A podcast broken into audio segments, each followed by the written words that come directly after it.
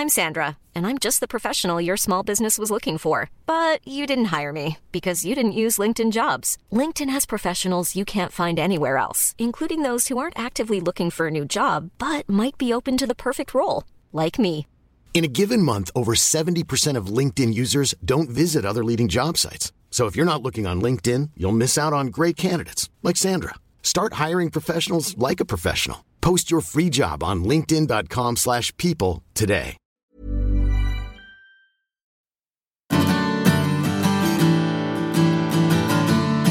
Hola a todos y bienvenidos a un nuevo episodio del podcast de Hannah Fernández, A Guide to Live Well, una guía práctica para vivir bien en la que encontrarás charlas con los mayores expertos en salud y bienestar físico, mental y emocional. En el episodio de esta semana vamos a hablar de sostenibilidad. Cuando leo, escucho o veo algún documental sobre este tema, a veces tengo la sensación de que es o todo o nada. Y para mí, entre todo y nada, siempre hay algo que se puede hacer.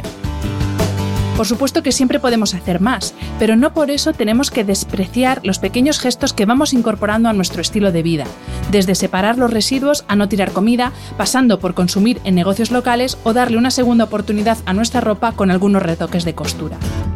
Por eso, cada vez valoro más los pequeños pasos que grandes marcas y empresas se comprometen a dar para, poco a poco, cambiar las cosas.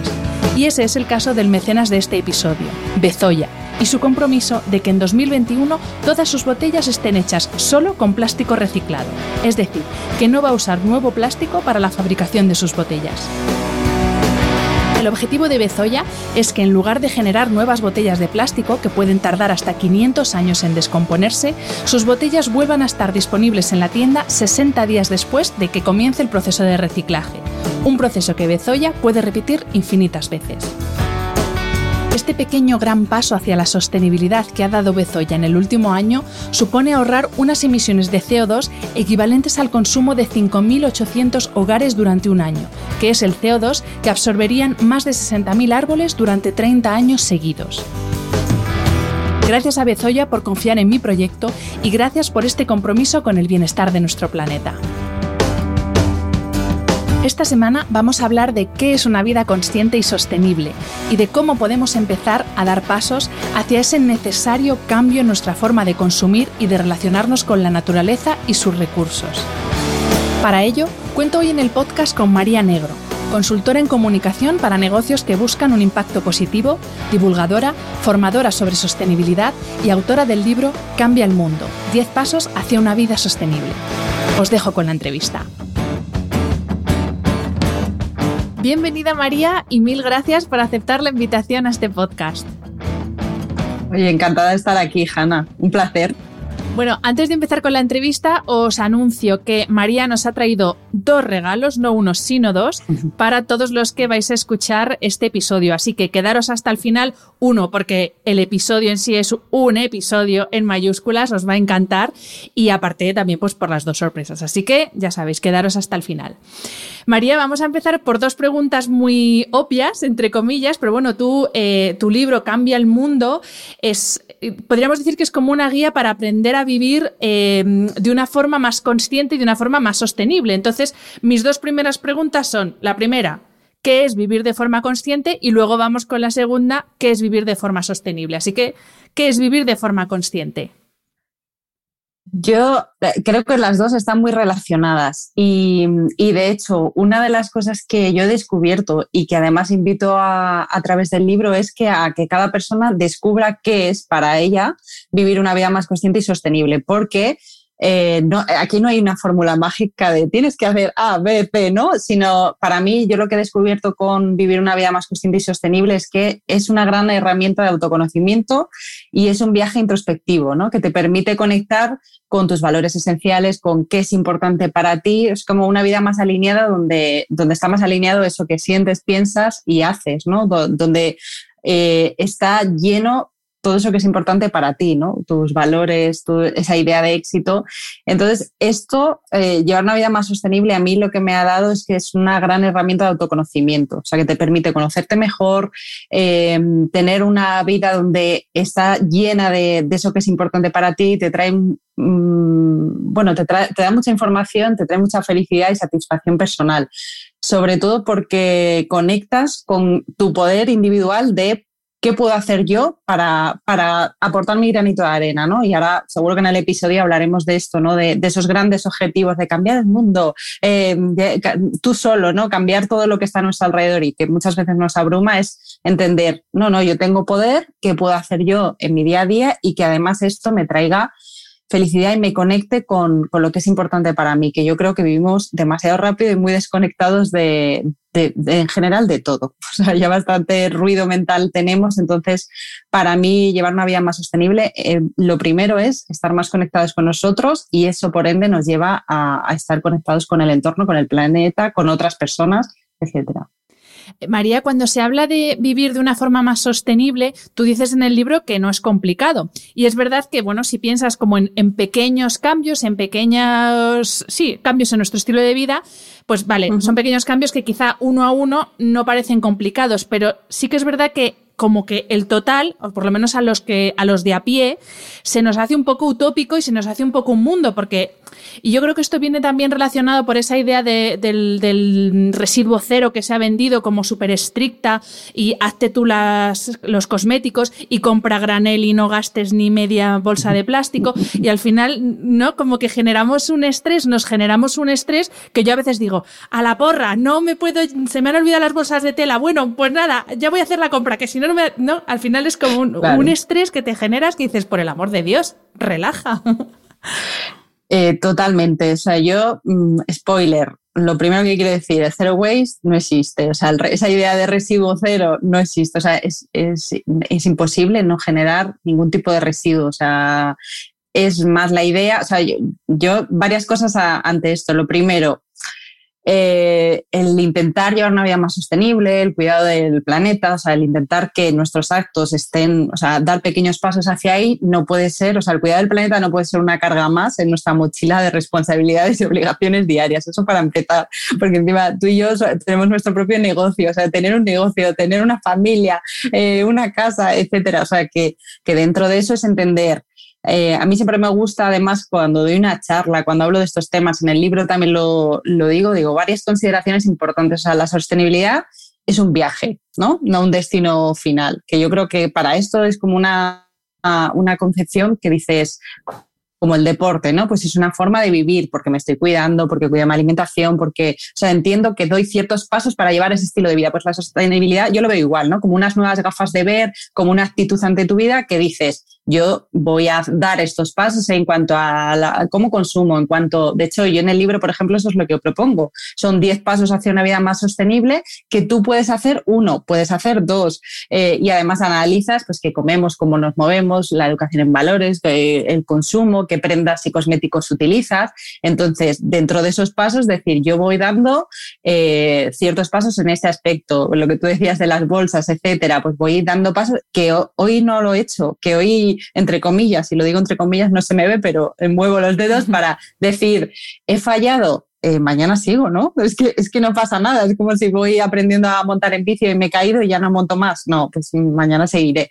Entonces, a mí esto, por ejemplo, eh, la sostenibilidad también lo que me gusta es de explicar es que no es cuestión de etiquetas. O sea, de hecho, creo que a veces las etiquetas hacen un, un flaco favor. O sea, es como decir, soy zero waste, soy eco-friendly, soy residuo cero, soy vegano. No, yo, yo creo que simplemente es decir y ser consciente de que yo estoy dando una serie de pasos en mi vida que me permiten eh, minimizar mi impacto ambiental, ¿no? Pues hacer que esa, huella que dejo pues sea un poquito menor y, sentir que yo estoy aportando algo, ya está. Y eso a unas personas se le traducirá más en cuanto a los residuos que generan, otras en cuanto a la forma de consumir, otras en, en cuanto a cómo se mueven, ¿no? Si puedo coger menos aviones. ya iremos hablando de estos pasos, pero esa es un poco la idea, ¿no? El quitarse la autoexigencia, el perfeccionismo y el juicio, ¿no? Y, y que por esa idea de no consigo el todo, no hago nada. No, sino decir, hago, hago lo que puedo y cada vez es un camino y voy aprendiendo y mejorando. Y además otra cosa que me gusta también eh, es eh, resaltar es que nos olvidemos de esa idea de la perfección. Es que nadie va a venir a darnos eh, la medalla a la persona sostenible del año, sino que se trata de, de, al final de ir mejorando. Y, y hay una cosa que además también que me gusta que resaltar, que es la de todo lo que nos va a, vamos a ganar o nos va a aportar llevar una vida más sostenible, porque hay mucha, mucha idea de, de bueno, que llevar una, sostenible, una vida sostenible es más difícil, me va a quitar tiempo, voy a tener que hacer jabón yo no hago jabones, es como eh, esa idea de es más caro, em, me va a quitar libertad, voy a perder cosas, ¿no? Esa idea de que me va a restar en vez de sumar. Y al revés, yo creo que son muchas, muchas las cosas que ganas, ¿no? De pues, superarte, marcarte objetivos, conocerte mejor por esa, esa idea de autoconocimiento. Eh, ahorrar tiempo por esa idea de ganar eh, espacio, orden mental, simplificar tu vida, Em, educar en valores, por ejemplo, si tengo familia, ¿no? que muchas veces es como no traslado esto a los niños, ¿no? pues a lo mejor es pasando más tiempo la naturaleza, o sea, no hay, no hay mucho más. Alimentarnos y sentirnos mejor, el, el ser más feliz por, por tener esa vida más alineada con tus valores esenciales, que además son tuyos, no, nadie te los va a decir. Entonces, yo creo que centrarnos en eso es un buen motor para entender por qué estoy haciendo esto y qué puedo hacer y concentrarme en eso nada más. Me ha encantado lo de las etiquetas porque es curioso en el mundo que vivimos de eso, de, ponernos etiquetas como si fueran medallas y luego, pues yo qué sé, vas por la calle o, bueno, esto lo mismo va a parecer una tontería lo que voy a decir, pero eh, me pasó justo ayer una persona que se bajó de un vehículo eléctrico, de estos ideales que debe consumir eh, menos que, o sea, eh, contaminar menos que, que yo misma, pero se baja del coche con un pitillo, termina el pitillo y lo echa a la poza del árbol. Y digo, ostras. Claro. O sea, te, mola mucho llevar un, un, coche eléctrico lleno de pegatinas que dice que no consumes y que no contaminas nada, pero vas y tiras una colilla que es plástico a la poza del árbol, ¿no? Eh, eh, creo que, que sí que es verdad que nos perdemos mucho en ponernos la etiqueta, nos quedamos en la superficie y en las cosas más obvias eh, todavía seguimos ahí pencando. Totalmente. Eh, Mariette, quería preguntar cómo puede uno simplificar su vida cuando lo que nos rodea, y me refiero a la sociedad, al estilo de vida, sobre todo en entornos urbanos, lo que nos invita precisamente es a complicar nuestra vida, a hacer más cosas, a comprar más, porque eso es como si, ¿sabes? Si hacemos más cosas, vivimos más, estamos exprimiendo más la vida, si compramos más es que disfrutamos más de la vida. Entonces, al final vivimos en una era de excesos, de usar y tirar, que idolatra lo nuevo y, es un poco contradictoria con esta idea, ¿no? De vivir más conscientemente, de vivir más despacio. Y ahí quería que nos hablases, porque claro, aquí podríamos estar eh, cuatro días hablando. Quería que nos hablases de dos puntos concretos que tú me sugeriste y que es verdad que se, se tratan menos. El primero es el tema del desperdicio de alimentos. y, y, esto también es una cosa que yo creo que, que, todavía no está tan mal vista, por así decir, ¿no? Eso de, pues eso, como hay que, hay que celebrar, hay que disfrutar, entonces compramos, compramos, compramos, aprovechamos todas las ofertas de todos los súper y al final tiramos muchísimo alimento. Ese es el primer punto. Y el siguiente, el de las compras compulsivas. Bueno, que, también da para, para, mucho, pero bueno. Sí, a ver, voy a intentar ser breve porque este punto da para mucho, pero... quiero centralizar en estos puntos porque es verdad que cuando hablamos de excesos, nunca pensamos en lo que hacemos con la comida y mm, según se dice, la tierra produce alimento suficiente para todos nosotros. Luego está el problema del mal reparto, por un lado, vale. Pero por otro lado, es que con la cantidad de comida que se desperdicia, y es una cosa de la que todavía yo creo que no somos conscientes. No, el tema del, desperdicio y del despilfarro de alimentos es un temazo y de hecho por eso es, una, es un gran... El tema de, la alimentación es cómo, cómo, comemos y qué hay en nuestro plato y cómo, eh, qué podemos hacer pues, para minimizar ese impacto ambiental es una de las cosas que más, más podemos aportar. ¿no? yo creo que desde los gestos más poderosos, por decirlo así, ya no solo por los alimentos que comemos, sino por evitar ese desperdicio de, alimentos, porque se, se, desperdicia mucho en toda la cadena, ¿no? Pues en cuanto a supermercados, desde que se cosecha, o sea, ahí hay mucho de, pero bueno, ahí no está nuestro, tanto nuestra mano, ¿no? Tanto en, lo que podemos hacer, pero solo en nuestras casas se desperdicia más, de, más del 50% del despilfarro de alimentos se produce en, nuestra casa, o sea, lo que va al cubo. Entonces tú dices, madre mía, más de la mitad, y se puede revertir la situación, porque es como dices, más de la mitad de la comida va a la basura. ¿Por qué? Pues porque compramos de más, porque muchas veces es la prisa, el no organizarnos con listas, el... Yo, por ejemplo, algo que a mí me funciona mucho es el, eh, el intentar decir, vale, yo dedico un tiempo y voy a hacer como menús semanales, que más o menos al final siempre comes más o menos lo mismo, o sea, vas cambiando ciertas recetas, pero como ya tener una planificación de que voy a comer más o menos y cenar durante la semana, hacer listas de la compra y comprar lo justo. Y luego, pues eh, a mí me sirve el método bad cooking de dedicar dos, tres horas a, el domingo, el sábado, para hacer las comidas. Entonces, eso me permite, porque a mí, por ejemplo, al principio yo me organizaba peor y sí que tiraba mucha comida. O sea, era como esa, esa cosa de por si acaso, comprar de más. Y esto además ya lo hilo un poco con, con la pregunta y esa idea de los excesos, claro, venimos de, periodos de, escasez, ¿no? Pues de guerras, de conflictos, de, y no hace tanto además, y se tenía esa idea del por si acaso, y el por si acaso se ha quedado como muy aferrado a, nuestra idea, a nuestra sociedad y a nuestra vida, ¿no? El, eso del por si acaso, pues guardo esto, ¿no? El, tener, acumular muchas cosas en casa, el, comprar por si acaso, el, apego a lo material, que también esto es, eh, en cuanto a la comida igual. Entonces, esto, en cuanto al consumo Em, se nos ha vendido mucho esa, esa, idea de que somos lo que tenemos y nuestra sociedad está pues muy guiada por esa velocidad, el fast fashion, del fast food, de la productividad, la multitarea, los algoritmos. Eh, comemos y cada vez tiramos más rápido y, y además, de hecho, siempre me gusta como destacar esta idea de esta cita de Carl Honoré de nuestra cultura nos inculca el miedo a perder el tiempo, pero la paradoja es que esa aceleración nos hace desperdiciar la vida. Y es que es así y esto afecta a la forma de cuántos residuos generamos, en cuánta comida tiramos, cómo consumimos, etcétera, ¿no? Entonces, el vivir demasiado pegados a lo material y basar nuestra existencia en la identidad y reafirmarnos pues a través de, la ropa que vestimos, del bolso que llevamos, etcétera, pues eso nos hace tener, poner más el foco en el tener que en el ser. Entonces yo creo que aquí eh, la clave también está un poco en repensar la forma de vivir y empezar a, desacelerar, ¿no? a necesitar menos, a consumir menos, a ser consciente de cuánta comida tiro, cuántos residuos genero, etcétera, y, parar esa, salir de esa rueda de hámster, ¿no? que yo creo que por lo menos la, esta situación del COVID eh, que hemos vivido y esos, eh, eh, ese año que a muchas personas les ha hecho parar la inercia y cuando se para la máquina es como decir, bueno, a lo mejor no necesito tantas cosas para vivir, no necesito, o sea, ¿por qué consumo tanto? ¿De dónde viene esto? Y, hacer esas preguntas es un buen inicio para, para empezar algún cambio. A mí es que lo, que me resulta más paradójico, y esto yo creo que es materia de estudio para un sociólogo un antropólogo, es que eso, estamos en un momento en el que somos muy conscientes y después de la pandemia, como tú bien dices, nos hemos dado cuenta de que quizá acumulamos demasiado y consumimos demasiado, pero seguimos metidos en la compra compulsiva. Incluso durante la pandemia dejamos de comprar compulsivamente ropa, pues porque no había que salir a la calle, pero empezamos a comprar compulsivamente mancuernas, eh, eh, harinas para hacer pasteles. O sea, al final es, es compra compulsiva por, eso, por esa obsesión que tenemos, no sé, lo mismo es que lo llevamos en nuestro ADN, ¿no? De, ir acaparando, ir acumulando.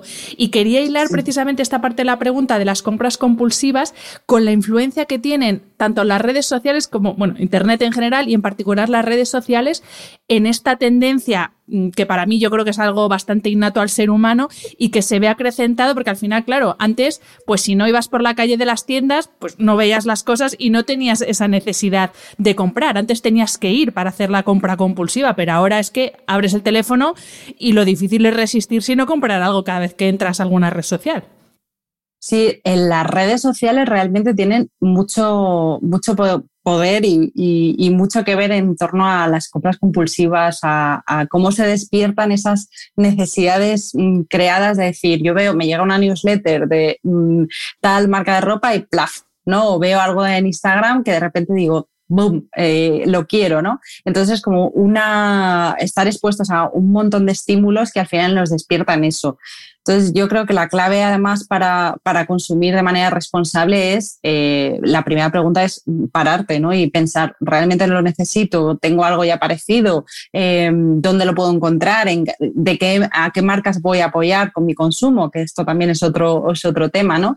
Pero sobre todo para evitar esa compra por lo menos de primer impulso y compulsiva, es decir, yo realmente necesito esto o por qué, por qué me, se me está despertando, porque muchas veces es eh, a través del consumo es como suplir esos vacíos, esas carencias, eso he tenido un mal día y me premio a través del consumo, entonces, bueno, un día eh, no pasa nada, o sea, todos somos humanos, ¿no? Pero si esto lo hago como una tendencia, hay que observar, por eso decía que muchas veces la sostenibilidad es una herramienta de autoconocimiento, porque si a mí eso me, me está generando, ya es como una, un hábito en mí, hay algo que tengo que, observar, ¿no? El, por qué, porque a lo mejor es, eh, estoy como reafirmando, basando mucho mi autoestima basándome en lo que compro, en, lo que llevo, porque quiero aspirar a personas que veo ahí en Instagram que a lo mejor pues no, que, estoy viendo de sus vidas, ¿no?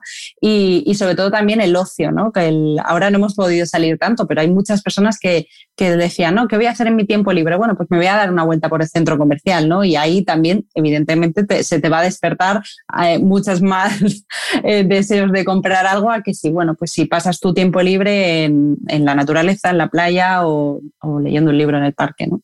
Y María, ¿cómo, ¿cómo influyen nuestras emociones en lo sostenibles que somos? Porque, bueno, tú lo has dicho, una de las vías de escape cuando tenemos emociones desagradables que no nos gustan es precisamente el consumo compulsivo. Ya no comprar ropa, puede ser comprar ropa, puede ser el alcohol, puede ser la comida. Entonces, ¿cómo influyen nuestras emociones a la hora de ser sostenibles? Bueno, influyen muchísimo porque realmente las emociones eh, son vehículos de grande, o sea, te dan mucha información y, son grandes motores de, cualquier acto. Entonces, ya sea un acto de consumo o de, conectar con alguien, o sea, es, lo que nos mueve, ¿no? Entonces, eh, sí que evidentemente es hay que ser consciente de eso, porque yo hay muchas veces que, es lo que decía antes, puedo, tener, puedo haber tenido un mal día y, si cada vez que compro algo es porque me siento triste o si cada vez que quiero algo eh, o de repente he acabado gastándome 50 euros en, en ropa y no me he dado cuenta, porque estoy ansiosa, por ejemplo, eso es algo que tengo que observar. Igual que tú lo dices, si, de repente cada vez que tengo, estoy ansiosa me tomo algo de alcohol, pues también puede ser mm, peligroso o por lo menos algo digno de observar, ¿no? Entonces sí que son grandes motores y, y de ahí que sea importante dedicar tiempo a, conocernos, o sea, a, decir qué es importante para mí, qué necesito yo en mi vida, cuál es esa idea del éxito. O sea, a mí, por ejemplo, esas preguntas y en el libro eh, planteo ejercicios y, este tipo de preguntas para que tú te plantes qué es importante para ti en tu vida, porque si para ti es importante la familia, si para ti es importante pasar eh, tiempo en la naturaleza y no estoy consiguiendo esto y como estoy frustrada, acabo mm, teniendo más cosas de las que necesito, tengo mi casa llena de cosas y al final lo que estoy es frustrada por otros temas, tendré, a lo mejor eso me da información para tomar otro tipo de decisiones en mi vida. Pues a lo mejor necesito mudarme al campo o apuntarme a senderismo los fines de semana a un grupo para andar con alguien. Entonces es como, te va a dar mucha información que, por lo menos nos permite conectar más con nosotros mismas, mm, con el entorno y, no suplir esas carencias, esos vacíos que muchas veces se, se suplen a golpe de tarjeta. Eh, María, cuando hablamos de sostenibilidad, siempre pensamos, pues, eh, eso, en, lo que nosotros podemos hacer para cuidar el entorno, ¿no? Cuidar el planeta. Pero eh, también una forma de ser sostenible es siendo cuidadoso con uno mismo. Y es algo que cada vez hacemos menos.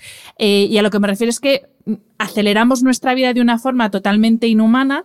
Eh, tú has hablado antes de Carl Honoré, yo tuve el placer de entrevistarle para este podcast eh, precisamente sobre la prisa y la velocidad que imprimimos a todo o sea, desde a la velocidad a la que queremos que crezca un tomate a la velocidad que queremos que, se consolide una relación personal, pero no solo aceleramos nuestra vida, sino que además nos autoexplotamos. Y aquí cito a, un filósofo que a mí me encanta, que es Byung-Chul Han, que habla precisamente de eso, de cómo nos autoexplotamos a nosotros mismos. Entonces, ¿cómo podemos hacer para primero empezar a ser sostenibles? Creo que está muy, muy acertado además el ser sostenible con uno mismo, porque si no, difícilmente vamos a hacerlo con el entorno.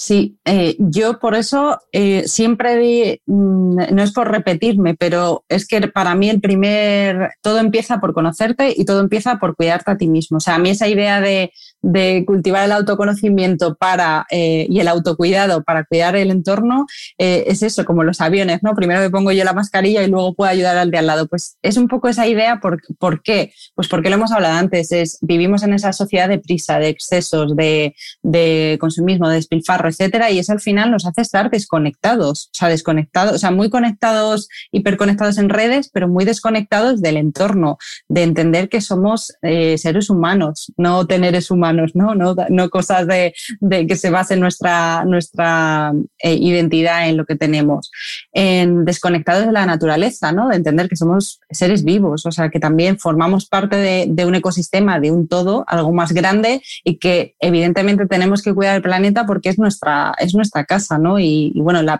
Tierra seguirá aquí y, si seguimos a este ritmo, lo mismo nosotros no, pero la Tierra sí. Entonces es cuando tú conectas con esa idea de, de cuidarte desde dentro, de autoconocerte, entiendes que es importante también aportar tu, granito de arena y, dar esos pasos para cuidar lo que, lo que nos hace estar conectados con, el entorno. ¿no?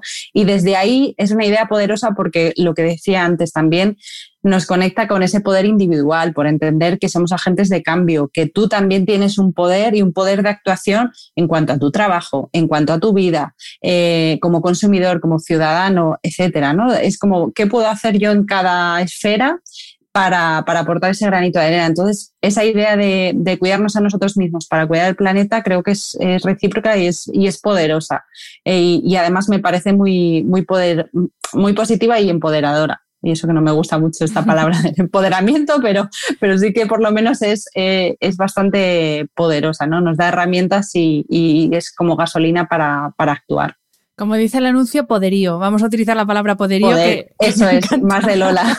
Mucho más de Lola, efectivamente, más de aquí. Eso es. Y María, tú, desde tu experiencia, ¿qué crees que estamos haciendo mal para que en pleno siglo XXI, con toda la información que tenemos, todavía sigamos hablando del el día de sobrecapacidad de la Tierra, que es el día que agotamos los recursos que la Tierra nos proporciona para nuestro consumo durante un año y que cada vez se acelera más. Creo que ya estamos por, por el mes de junio. También en el mes de junio se celebra el Día de Sensibilización contra la Basuraleza. Que digo, pero todavía estamos en ese punto. O sea, ¿qué, ¿qué es lo que está fallando para que todavía estemos así? Mm, bueno, es una gran pregunta y es una gran pregunta porque es como yo, yo todavía también compleja y, me, y me, en la que influyen muchísimos factores y, aquí podría cada persona dar su, opinión. Yo creo que en la mía, por lo menos, em, creo que es un tema complejo, creo que influyen muchos temas económicos y aquí, pues claro, es como porque la información está disponible. Nadie puede decir que a mí cuando de repente alguien sale en, eh, bueno, en, medios de comunicación, ¿no? El, cambio climático sigue, sigue existiendo, o sea, y todavía hay gente que, o sea, eh, realmente ya dices, mira, no, no se, no se puede. Lo que pasa que sí que es verdad que hay intereses eh, económicos y, de ciertas industrias, etcétera, que pueden, que, que despistan, ¿no? Que no interesa tratar esa información porque al final los estudios están ahí, yo creo que todos sabemos, ya no se habla de crisis climática, ¿no? sino ya es una emergencia climática porque sí que es cierto y, los estudios están ahí que hay poco tiempo para revertir la situación. Entonces, es verdad que a mí no me gusta ponerme tremendista ni, ni, ni conecto mucho con ese discurso catastrofista de decir, Dios, eh, vamos a morir, vamos a, o sea, sino decir, vale, eh, es verdad que hay urgencia, pero hay mucho que podemos hacer, ¿no? Pero es verdad que dices, todavía seguimos hablando, por ejemplo, yo, yo pongo este ejemplo también siempre con el tema del reciclaje, digo, todavía hay que poner tanta atención con el tema del reciclaje que parece que el reciclaje es la solución, a, es igual a sostenibilidad, no. De hecho, es más importante reducir la cantidad de residuos que generamos de todo tipo, ya sea comida, orgánicos, eh, los orgánicos, plástico, etcétera, todo tipo de residuos, luego tener que gastar recursos para reciclarlos. De hecho, porque solo se recicla un 9% de todos los residuos que generamos. O sea, que es que un 9%, o sea, es alucinante. Entonces, sí que eh, es importante, claro, pero ahí entran pues muchos intereses económicos. Entonces, yo creo que cuando entra lo económico, ahí eh, el problema es que dependemos de recursos finitos, mm, de una economía lineal y, que el crecimiento, queremos un crecimiento infinito, basándonos en recursos que se van a acabar, o sea, que son finitos. Entonces dices, ahí hay una incoherencia y por mucho que intentemos evitarla, que, que a nivel de, intereses no se ponga atención ni, ni, se quiera sacar esta información, ya es que es imposible. O sea, es que ya, ya va a llegar el momento en el que digas, no, ya, ya, ya no se puede revertir la situación. Entonces, yo creo que, bueno, que como decía, son muchos factores los que influyen, pero el tema económico es el que, el, más importante, diría. Totalmente. A propósito de lo que comentabas del reciclaje, a mí me, cambió, yo era de las que ya pensaba que con tenerlo todo bien separadito y echar cada cosa a su cubo, yo ya había cumplido con mi misión y ya el mundo era un lugar mejor. Hasta bueno, es que eso es lo que nos decían. Claro, claro, es hasta que yo vi un reportaje de la BBC, que no recuerdo ahora cómo se titula, pero bueno, mm. es sobre la reducción o lo que pasa realmente con el plástico en el mundo y descubrí dos cosas que ya me cambiaron totalmente hacia eso que tú comentabas de, no, es que lo que hay que hacer es reducir el consumo de plástico, no vale con reciclar. Porque, por ejemplo, las típicas bolsas estas de, de la lechuga cortada, de los verdes cortados, ese plástico no se puede reciclar. Punto número uno. Y punto número dos, otra cosa que, total, que desconocía totalmente, y es que hay países a los que se les paga para que reciban todo ese residuo que no se puede reciclar y lo almacenan y son países vertederos. Y ya en ese momento fue cuando dije, ostras, Pedrín, es que no vale ya con tener 80 cubos en casa y tener a todo el mundo aleccionado para que eche cada residuo en su sitio. Es que lo que hay que hacer es reducir, pero drásticamente además. Sí, totalmente. O sea, es, esa idea de... Mm, bueno, claro, nosotros echamos la, tú al final coges eh, la basura, la pones en una bolsa, la echas en un cubo y como viene alguien con un camión y desaparece, tú crees que precisamente eso, como ya no la ves, ha desaparecido, pero no. O sea, la, la idea es entender que simplemente cambia de lugar y luego al final acaba llegando a nosotros. O sea, e, e, esto es así. Entonces, em, aquí es importante eso, ¿no? No poner el foco en, el reciclaje, sino en reducir, o sea, en intentar mm, evitar el, mayor residuo posible, o sea, tirar menos comida ya nos va a quitar mucho residuo, el, plástico, o sea, evitar todo lo desechable, que también esta es la idea de para qué yo voy a generar un, residuo si, por ejemplo, me voy a tomar un café pues, necesito llevármelo para llevar, o sea, te necesito pedir, eh, pedirlo para llevar, puedo destinar cinco minutos para, para, a lo mejor tomármelo para llevar en un, en un vaso de plástico que he usado cinco minutos y, y, está en un material que va a durar, bueno, que no va a desaparecer, digamos, ya no es que no se degrade en 100 años, no, es que no, no va a desaparecer. Entonces, es esa idea de decir, si yo puedo no evitar ese residuo, o bien me lo tomo en la cafetería, o bien llevo mi termo y me lo ponen y me lo tomo y ya está.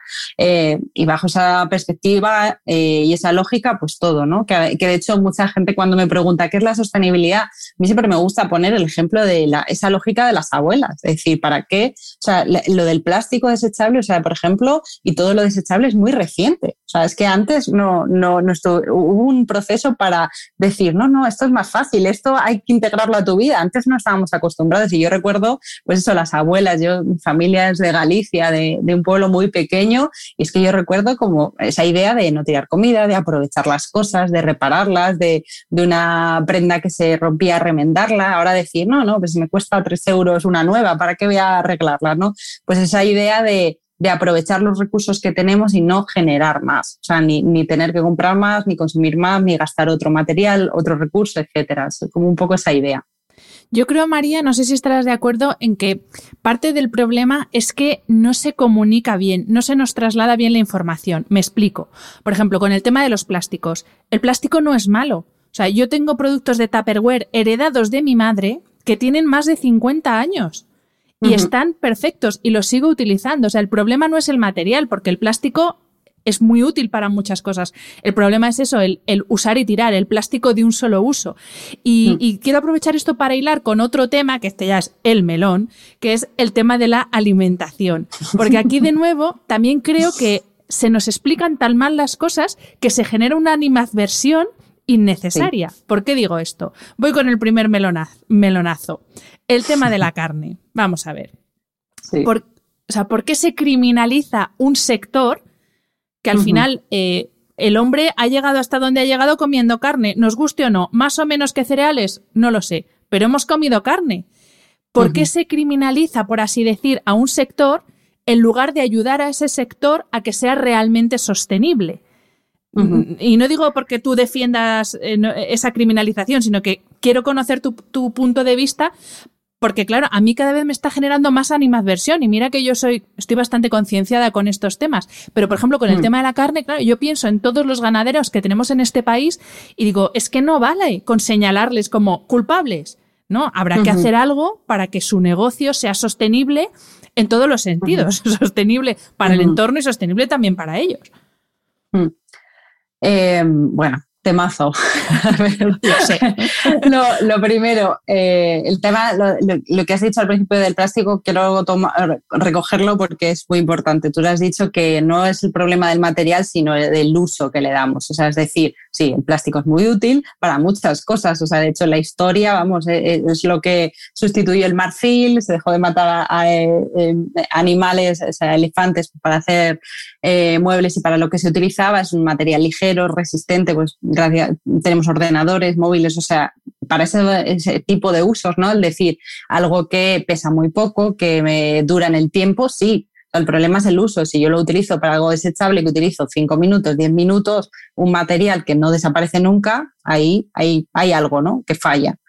Eh, entonces, eso lo primero. Entonces, yo, yo creo que si ahí tendría que cambiar muchas cosas de, pues, a nivel gubernamental, a nivel institucional, a nivel de empresas, ¿no? Cómo se utiliza eso y por qué hay tanta accesibilidad eso, ¿no? Pues regular un poquito más a ese nivel. Pero bueno, a nivel de consumidores, mientras eso llega, porque muchas veces podemos morir esperando, pues ¿qué podemos hacer nosotros? Pues ya el, decir, apostar por lo reutilizable. Pues tú lo has dicho y además me gusta el tupper, el ejemplo que has puesto del tupper, porque también muchas veces dices, ah, ser sostenible, pues es tupper de cristal, de bambú. ¿Y qué hago con los de plástico? Los tiro. No, es esa idea de si yo ya tengo algo que funciona, lo voy a utilizar otra cosa es que diga, bueno, no lo quiero utilizar para la comida, por, vale, pues lo puedo utilizar para guardar cosas, para los niños, para lo que sea. Pero es esa idea de eh, lo que es resistente y lo que dura, ¿no? Y, evitar el, eh, lo desechable. Entonces, con el tema de la, de, la, alimentación, y yo creo que en cuanto a la sostenibilidad y en cuanto a, también a la alimentación, es tan importante el qué, o sea, el mensaje como el cómo lo dices, ¿vale? Entonces, yo siempre me gusta hablar de este tema y, aquí hay muchísimas personas que, pueden hablar desde una perspectiva mucho más experta que yo. Yo lo primero que digo es, yo no soy vegana, yo no soy vegetariana, pero sí que tengo muy claro, eh, y, porque los estudios también lo atestiguan, es como que eh, una dieta vegetariana, una dieta más, más basada en, en, alimentos de origen vegetal, es más sostenible y eficiente, ¿no? Entonces, partiendo de esa base. ¿Tiene que volverse todo el mundo vegano vegetariano? No, eh, pero sí que es, es, como interesante ver un poco la, perspectiva, ¿no? Porque yo creo que es, es, difícil y además aquí entraríamos en dos tipos de, de, cómo se produce, por ejemplo, en cuanto a la carne, ¿no? Pues esa ganadería más intensiva o una que sea más sostenible, ¿no? Eh, eso también, que, que, creo que es importante porque la intensiva va, es como para que nos entendamos como más ese modelo del fast fashion, ¿no? De, de producir en masa, de, de pequeño espacio, donde al final el tema de la calidad, sufrimiento, etcétera, ¿no? Entonces, yo creo que hay que ir hacia ahí, pero a mí me gusta también hablar de este tema desde una perspectiva eh, amable, entendiendo que, para empezar, España es un país donde nuestras comidas está, o sea, donde el tema de la comida está muy arraigado, o sea, donde la mayoría de las reuniones sociales es en torno a una mesa, donde la comida es importante. Entonces, eh, evidentemente, cambiar eh, o modificar algo en torno a esto es incómodo, cuanto menos incómodo, ¿no? Porque te hace como decir, bueno, eh, yo creo que lo importante es como lo que hablábamos al principio, ¿no? No entender esto como desde una perspectiva ni de señalar ni de juicio, sino decir, vale, a lo mejor hay algo que yo puedo hacer, ¿vale? Entender que si, si hay una opción, eh, por ejemplo, ya para meterme un poco en harina, decir la, dieta vegetariana o, vegana, ¿no? Pues más mm, eh, la que está mayoritariamente compuesta por alimentos de origen vegetal es como ¿Por qué es más sostenible? ¿no? Pues por decir, mira, pues más eficiente en cuanto al uso de la tierra, por ejemplo, o más eficiente en eh, porque evita el agotamiento de esos residuos, ¿no? O, de, en cuanto a la huella hídrica, ¿no? Pues se genera, para dar algún dato, mira, por ejemplo, para producir un kilo de carne se necesitan 15.000 litros de agua. ¿Vale? Para producir un kilo de trigo se necesitan 1.500. Pues, por ejemplo, es un indicador, ¿vale? Decir, vale, pues para esto es más, más eficiente. En cuanto a la huella medioambiental, es mucho mayor, ¿vale?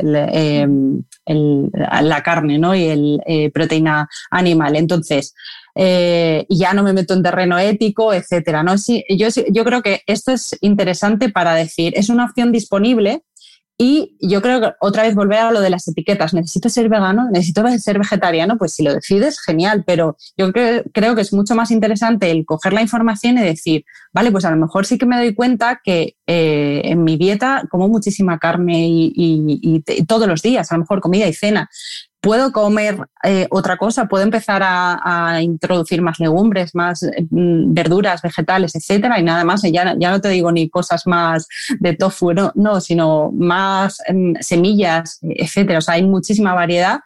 Yo creo que ahí está la clave. De hecho, en el libro, por ejemplo, me gusta hablar de, una tendencia que es como, eh, bueno, habla los lunes sin carne, por ejemplo, o sea, estas ideas de intentar reducir algo, ¿por qué? Porque, porque nos va a hacer ser más sostenible. Y si desde luego un día quiero comer carne, por lo menos que sea de calidad, que sea sostenible, que venga de, de, de aquí, ¿no?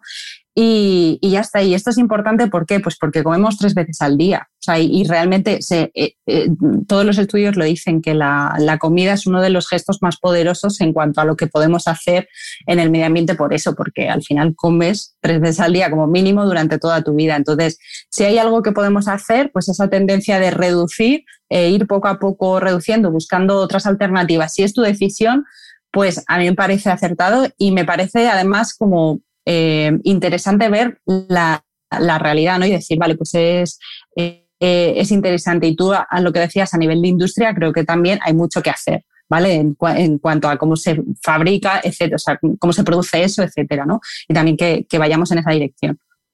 Otro de los puntos, ya otra cosa más de alimentación y ya pasamos a otro tema, pero es que son cosas que, que no sé, yo es que lo veo como súper claro, sobre todo quizá porque me dedico a la comunicación y digo, jo, qué mal comunicado está esto, que está muy bien pensado, pero qué mal expresado. Y otro de los, de los temas que me, que me pone un poco los pelos como escarpias con el tema de la alimentación, volviendo precisamente a lo que tú decías de las etiquetas, es que creemos que es mejor un lichi ecológico que viene de la última punta de Australia Creemos que eso es más sostenible cuando tiene que coger un avión y tres barcos para llegar a nuestra mesa. Creemos que es más sostenible que el tomate que se ha cultivado de forma normal, sin ser ecológico, en la huerta, pues en mi caso que estoy en Madrid, en la huerta del sur de Madrid. Y claro, eh, de nuevo nos perdemos en la etiqueta o nos perdemos en eh, lomo de cerdo de soja texturizada o eh, hamburguesa sin carne o queso sin leche, que por ejemplo mm, el Barbas, mi chico, que es súper carnívoro, claro, yo le digo, vamos a comer un queso sin leche y me dice, ¿qué? O un queso vegano y me dice, perdona. O sea, y, nos perdemos como en esas cosas en vez de decir, pues cómete un plato de lentejas que te va a dar las mismas proteínas o te va a dar las proteínas que necesitas, lo mismo no las mismas que el chuletón, pero las proteínas que tú necesitas y eso quizá, ese mensaje cale mejor en, en una en un grupo de la sociedad muy amplio que ahora mismo está teniendo, sintiendo cada vez más rechazo por esta imposición, porque creo que se está haciendo de una forma eh, a través de una imposición más que a través de una educación y una explicación, creo. A ver, eh, es necesario en este tema educar y divulgar, o sea, porque la información al final de estar ahí está ahí, pero tampoco es accesible, o sea, decir, bueno, me voy a poner a leer un, eh, un estudio de la Universidad de Oxford así en mi día a día como lectura ligera, pues no, no es fácil, ¿no? Pero, pero sí que creo que es importante el, sí, el, lo decía, el cómo cómo explicamos las cosas, ¿no? El, cómo se traslada eso. Yo creo que, bueno, eh, esto también es una cosa como mucho más simple, yo creo, el decir que es una dieta vegetariana vegana, es que no, no va de chorizo vegano, sino, de, hecho, muchas veces a nivel saludable también era como los ultraprocesados veganos, o sea, que, no, no va por ahí, sino de entender, es una opción disponible, es más eficiente y sostenible pues, para el medio ambiente. Para mí es saludable también. ¿Por qué? ¿Por qué? Porque vuelvo a hablar, legumbres, verduras, frutas, eh, semillas, cereales, esos son alimentos de origen vegetal, ¿no? O sea que no tengo que estar basando mi dieta en el tofu, etcétera. Entonces, eh, eso tiene sentido, es decir, yo puedo tomarme, puedo introducir más legumbres en mi día a día, puedo, eso, eso me va a hacer pues ya tener una dieta más amigable con el medio ambiente. En cuanto a cómo comunicar o qué nombre poner a esos alimentos, eso también es un tema, porque incluso a, nivel de legislación hace poco salía lo del tema del disco para llamar a una hamburguesa, ¿no? Pues es difícil porque otra vez vuelven a entrar esos eh, intereses económicos de industrias, de lobbies, etcétera, pero es difícil porque dices, ¿cómo eh, tú a nivel de, impacto, de, marketing, no sé, de ir a un supermercado, ¿cómo llamas a un sucedáneo de yogur si está hecho con leche de almendras? Mm, smoothie cremoso. o sea, es como raro, ¿no? Decir, vale, queso vegano, en realidad sí, no es un queso, pero, pero es como una manera de entender yo creo que ya, yo creo que a nivel ya de, por ejemplo, las leches, pues decir, bueno, que, que, pues ahora ya es bebida vegetal, pero yo creo que a nivel de mental todos entendemos para qué, eh, si eso es un sustitutivo, que yo me puedo tomar el café con leche o con una leche de almendras si, si quiero hacerlo, ¿no? Para, para, identificarlo a nivel de esto es esto.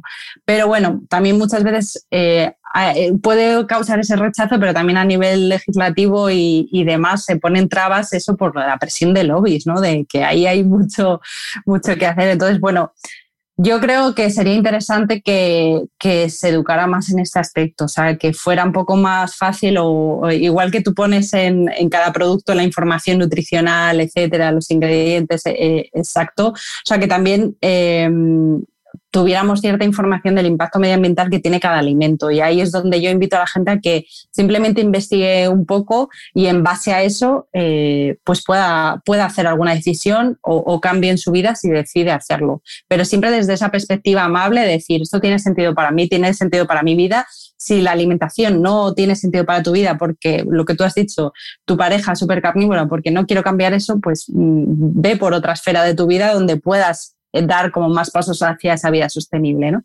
Yo creo que eso es eh, ir hacia ahí, porque al final si, si, esto va a ser una lucha también contra nosotros mismos, pues no sé, o nos va a hacer eh, sentir pues, desgraciados, pues tampoco, tampoco es la idea. Bueno, y si no siempre recurrir a algo que ahora, claro, no es, no es tan cool como decir soy vegano o soy lo que sea, pero el recurrir a nuestra dieta mediterránea, que precisamente es una dieta basada fundamentalmente en vegetales, frutas, cereales y algo de producto de origen animal, pues creo que es, es mucho más sencillo que, ¿no? que todas estas cosas complicadas que estamos haciendo, por lo menos los que estamos en la cuenca mediterránea, que podemos disfrutar de, de la dieta mediterránea, nunca mejor dicho. Sí, sí, desde luego es una, es una, vamos, eso está basado en, eh, es como está muy arraigado, ¿no? Y ahí ya, bueno, pues tú decides si, si quieres comer pues esa proteína animal o sustituirla por otra. Pero desde luego la fruta, la verdura, semillas, etcétera, en otras, en, en otros países, vamos, eso es impensable. O sea, mm. tú en Estados Unidos, ¿qué, qué tipo de, de, dietas o, o, vamos, muchos niños en el colegio piensan que una patata es una verdura o que mm, el, ketchup eh, también es verdura. Viene de los árboles. Sí, sí. Pues María, vamos a dejar el tema de alimentación, vamos a entrar en el último bloque, que es el tema de la empresa, porque claro, hasta ahora hemos hablado de qué podemos hacer a título individual, pero una cosa son las personas eh, otra, y otra cosa son las empresas, que es verdad que están compuestas por individuos, pero también es verdad que el ser humano cuando está en masa a veces es un poquito tonto de más y no es tan consciente o tan responsable o tan sostenible como cuando actúa de forma individual. Entonces, eh, ¿cómo puede ser una empresa sostenible más allá de poner cubos para reciclar el papel? Que eso ya lo tenemos todo bastante, todos bastante asumido. Pues em, hay como dos, dos, caminos, ¿no? Si tú, hablo así como a nivel de pequeña empresa, si yo estoy en el momento en el que van a hacer esa empresa, ¿no? El decir, vale, pues si voy a crear una empresa de cero que quiero que sea lo más sostenible posible o más, más responsable a nivel social y medioambiental, pues hay cosas que voy a tener en cuenta. Por ejemplo, qué materiales, si voy a fabricar un producto, ¿vale? Que creo que es más sencillo de entender. Si voy a fabricar, soy una marca de moda, decir, qué materiales o materias primas voy a utilizar pues, para fabricar esa, esa, ropa que voy a, voy a fabricar con mi marca. Pues qué materiales voy a utilizar, si voy a utilizar unos más, más sostenibles como puede ser eh, el algodón, el cáñamo, el lino, pues el bambú, o sea, que, o de origen reciclado, etcétera. Em, eso, por ejemplo, en cuanto a los materiales. El objetivo también es importante, ¿no? Como el objetivo, si mi empresa va a tener un objetivo de mejora social, ¿no? Si yo puedo trabajar en mi taller con mujeres maltratadas, con personas en riesgo de exclusión social, si parte del beneficio de mi, de mi facturación o parte de un porcentaje de los beneficios pues los utilizo para mm, ayudar a una ONG, colaborar con un proyecto de mejora social o medioambiental, etcétera.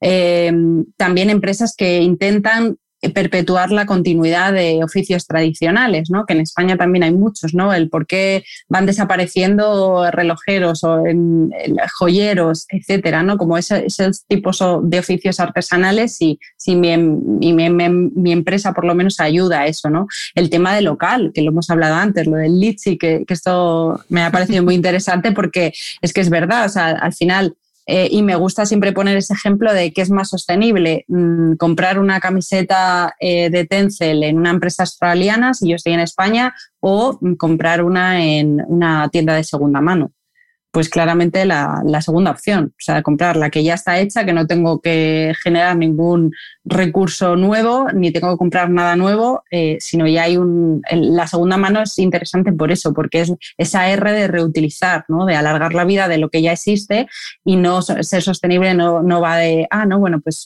¿por qué es este material? Ya, ya, pero ¿dónde viene? O sea, lo local es un factor que es de lo más sostenible que hay, ¿no? Y en cuanto, por ejemplo, a, crear una empresa, pues trabajar con lo local, dar, em, el cultivar esa zona, el aportar riqueza al entorno de tu ciudad, de tu pueblo, etcétera, ayuda, ¿no? Ayuda a que, que sea más sostenible el trabajar con proveedores locales de cercanía etcétera, ¿no?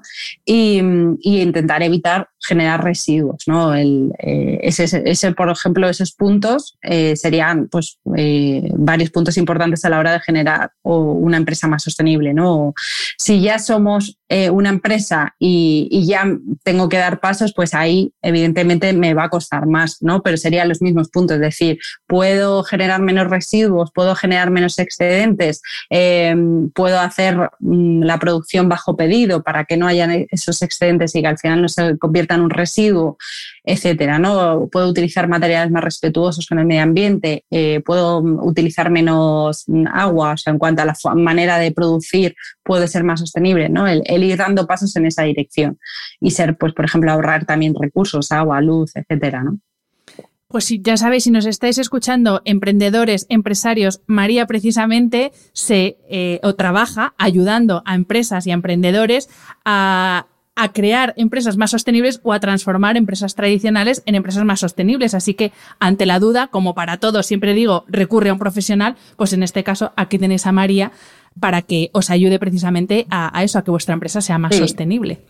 Y sobre todo, sobre todo también en temas de comunicación, porque también es importante comunicar eso. Que muchas veces es lo que nos pasa, que, somos eh, una empresa sostenible o hemos hecho ese esfuerzo y luego no sabemos trasladarlo, ¿no? Y, y, la gente, el consumidor, para que perciba ese valor, tiene que entenderlo, tiene que entender, oye, de qué manera fabricas, por qué eso es una apuesta para ti, eh, qué, o sea, qué le va a aportar ¿no? ese tipo de materiales y, de ahí yo percibo el valor de algo y es mi manera de apoyarlo, ¿no? Es que eso es fundamental. Antes hablábamos de, cómo se comunica, pero en este caso es que es fundamental porque está tan manido el término sostenible, el término ecológico, porque hay muchas empresas que lo utilizan eh, de forma fraudulenta, digámoslo así, que hay que explicar, vale, sí, tú dices que eres sostenible, pero ahora explícame y sobre todo muéstrame por qué. Y esa labor, y ahí voy a defender yo a los profesionales de la comunicación, tiene que hacerla un profesional para hacerla bien y no quedarse en eso, en las etiquetas que hablamos al principio. ¿verdad? Evidentemente, evidentemente. Además, yo esto lo trabajo mucho pues, en formaciones o, en mis servicios de consultorías, como primero tú tienes que entender como cuáles son tus valores, eh, bueno, y trabajo además con empresas que son sostenibles y no, pero es como cuáles son esos valores y cómo lo vas a trasladar tú. De ahí que sea importante el de qué manera comunicas, cuál es tu filosofía de marca, esos valores, eh, tu por qué, tu para qué, o sea, todo eso lo tienes que trasladar. Y de hecho, eh, en una de las formaciones que, que tengo, que se llama Construye tu comunidad online, que trabajamos el cómo construir comunidad online y conectar con esas personas afines, es que para eso sirven las redes sociales y se basa en entender el valor y, conectar con esa persona afín, ¿no? Que comparte esos mismos valores, pues ya sea un valor de la empatía o valor de en cuanto a la ética profesional o en cuanto a la sostenibilidad, ¿no? El decir, vale, yo entiendo y, y conecto contigo y a partir de ahí construyo y ahí está el poder de la comunicación sin duda, porque si no, claro, podemos ser muy buenos en lo técnico, pero si no sabemos trasladarlo, pues se queda ahí. Totalmente, María, totalmente. Pues llegamos al final de la entrevista y como os he prometido al principio, ahora sí vamos a anunciar los regalos que nos ha traído María. El primero es eh, una lámina descargable que es una preciosidad, que la ha diseñado precisamente el ilustrador del libro. Eh, la diseñó para la presentación del libro de María. Eh, la ilustración, bueno, la vais a ver porque os, dejo una foto en las notas del episodio. lleva la frase lidera el cambio, que creo que es algo que es un mantra que nos tenemos que poner todos bien delante todos los días para dar pasitos hacia, hacia ese cambio. Tenéis que rellenar, os dejo en las notas del episodio un link para rellenar un pequeño formulario y automáticamente, ¿verdad, María? Os, os podéis descargar. os eh, podéis llegar automáticamente a vuestro correo la lámina. La lámina. Y entre todas las personas que os descargáis la lámina, María va a sortear un ejemplar firmado y dedicado de su libro. O sea que tenéis que descargaros la la lámina y automáticamente entráis en el sorteo de eh, ese libro.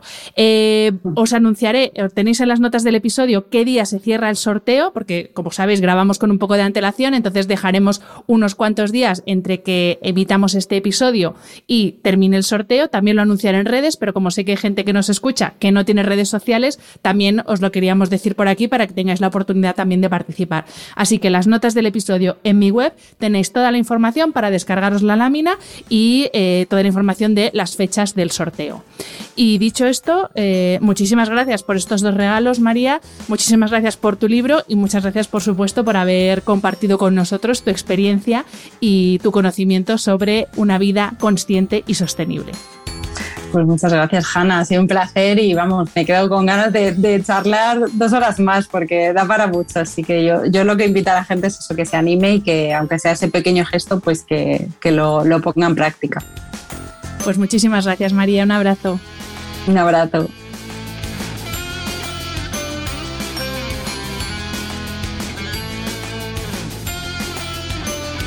Espero que hayas disfrutado del episodio. Me ayuda mucho conocer tu opinión y tus sugerencias para este programa. Si quieres escribirme, puedes hacerlo a través de mi página web hanafernandez.es, donde encontrarás las notas sobre cada episodio y recursos adicionales. Y también puedes hacerlo en mi cuenta de Instagram hanafr.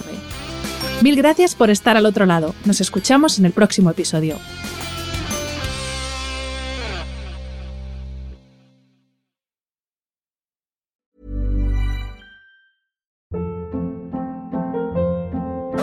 Hold up. What was that? Boring. No flavor. That was as bad as those leftovers you ate all week. Kiki Palmer here, and it's time to say hello to something fresh and guilt-free. Hello Fresh. Jazz up dinner with pecan-crusted chicken or garlic butter shrimp scampi. Now that's music to my mouth. Hello Fresh. Let's get this dinner party started. Discover all the delicious possibilities at hellofresh.com.